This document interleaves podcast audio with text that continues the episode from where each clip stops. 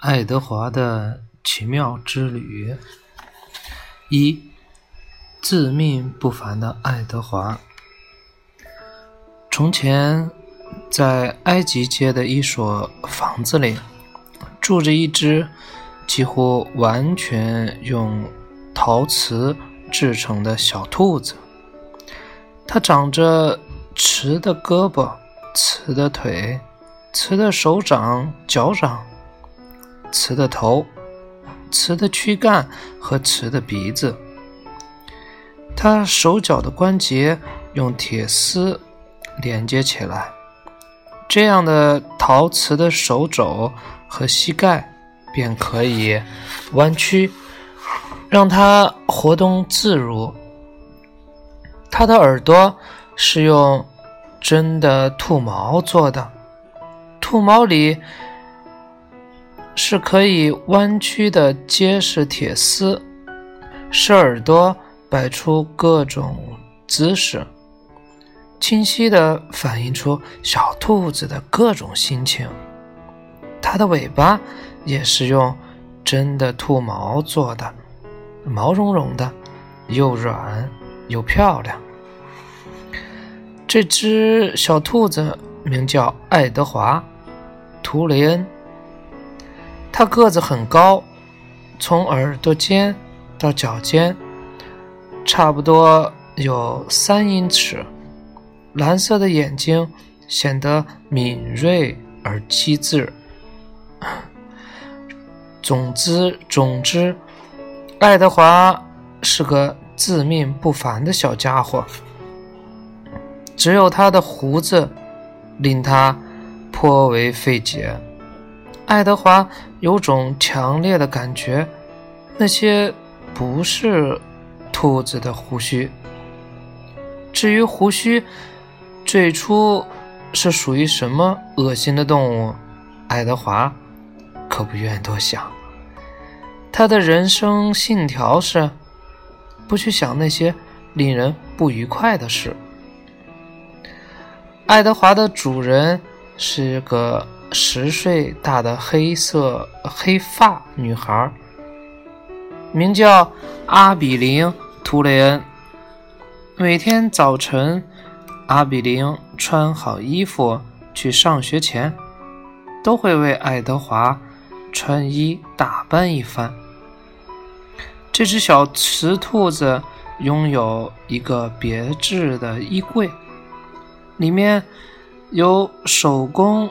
制作的丝绸套装，用质量最好的皮革，按照他那双兔子脚特别设计和定做的鞋子，一排排上面打了孔的帽子，方便让爱德华对那对醒目的大耳朵伸出来，伸出来。每条材质考究的裤子都有一个小口袋，用来装爱德华的金怀表。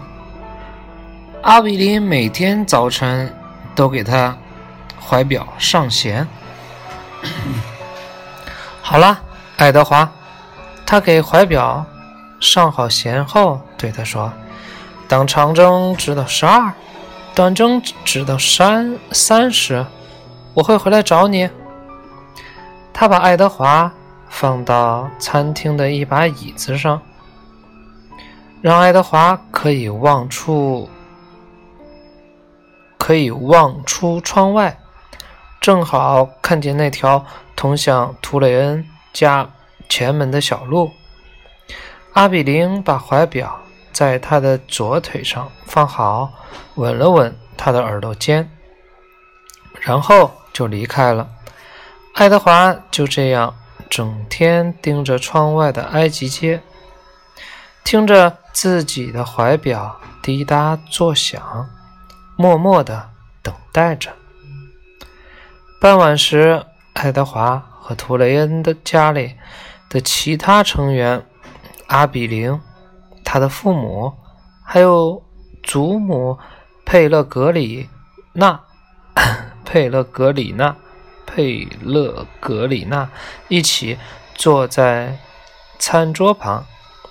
事实上，爱德华的耳朵几乎够不着桌面，桌面，而且在整个用餐时间里，他都只能两眼直勾勾地盯着前面明亮而耀眼的白色桌布。可他就待在那里，做一只坐在餐桌旁的小兔子，让阿比林的父母觉得很有趣的是，阿比林把爱德华当做真的兔子看待，有时还会因为害怕爱德华没有听见，而要求他们把一句话或一个故事。重讲一遍。爸爸，阿比林会说：“我想，爱德华好像没听清最后一句。”这时，阿比林的父亲会把身子转向爱德华，对着小兔子的耳朵，为他把刚刚说过的话再慢慢重复一遍。出于对阿比林的礼貌。爱德华只好假装在聆听。实际上，他对人们所说的话并不怎么感兴趣。他也不在乎阿比林的父母和他们对他的傲慢态度。事实上，所有的成年人对他都很傲慢。只有阿比林的祖母像阿比林那样，以彼此平等的口吻对他讲话。佩勒格里娜年纪很大，她长着一个又大又尖的鼻子，一双乌黑明亮的眼睛，就像夜空中的星星一样闪着光。爱德华的存在。都要归功于佩勒格里娜，是他请人打造了这只小兔子，为他量身定制了一套套丝绸衣服和金怀表、漂亮的帽子和可以弯曲的耳朵、精致的皮鞋和活动自如的手脚，所有这些都出自。佩勒格里纳，法国家乡的一位能工巧匠之手。爱德华是佩勒格里纳在阿比林七岁生日时送给他的生日礼物。每天晚上，佩勒格里纳都来安顿阿比林和爱德华上床睡觉。给我们讲个故事好吗，佩勒格里娜？阿比林每天都央求着祖母讲故事。今晚不讲了，小姑娘。佩勒格里娜说：“那什么时候讲呢？”阿比林问道。“哪天晚上？”很快。佩勒格里娜说：“很快就会有一个故事了。”然后他关掉灯，把爱德华和阿比林留在卧室的黑暗之中。我爱你，爱德华。每天晚上，佩勒格里娜走后，阿比林都会这么说。他说完，就一直等待着，好像在期盼爱德华的回应。爱德华什么也没有说。他之所以什么也没有说，当然是因为他不会说话。他躺在阿比林大床旁边的小床上，抬头凝视着天花板，倾听着阿比林呼吸的声音。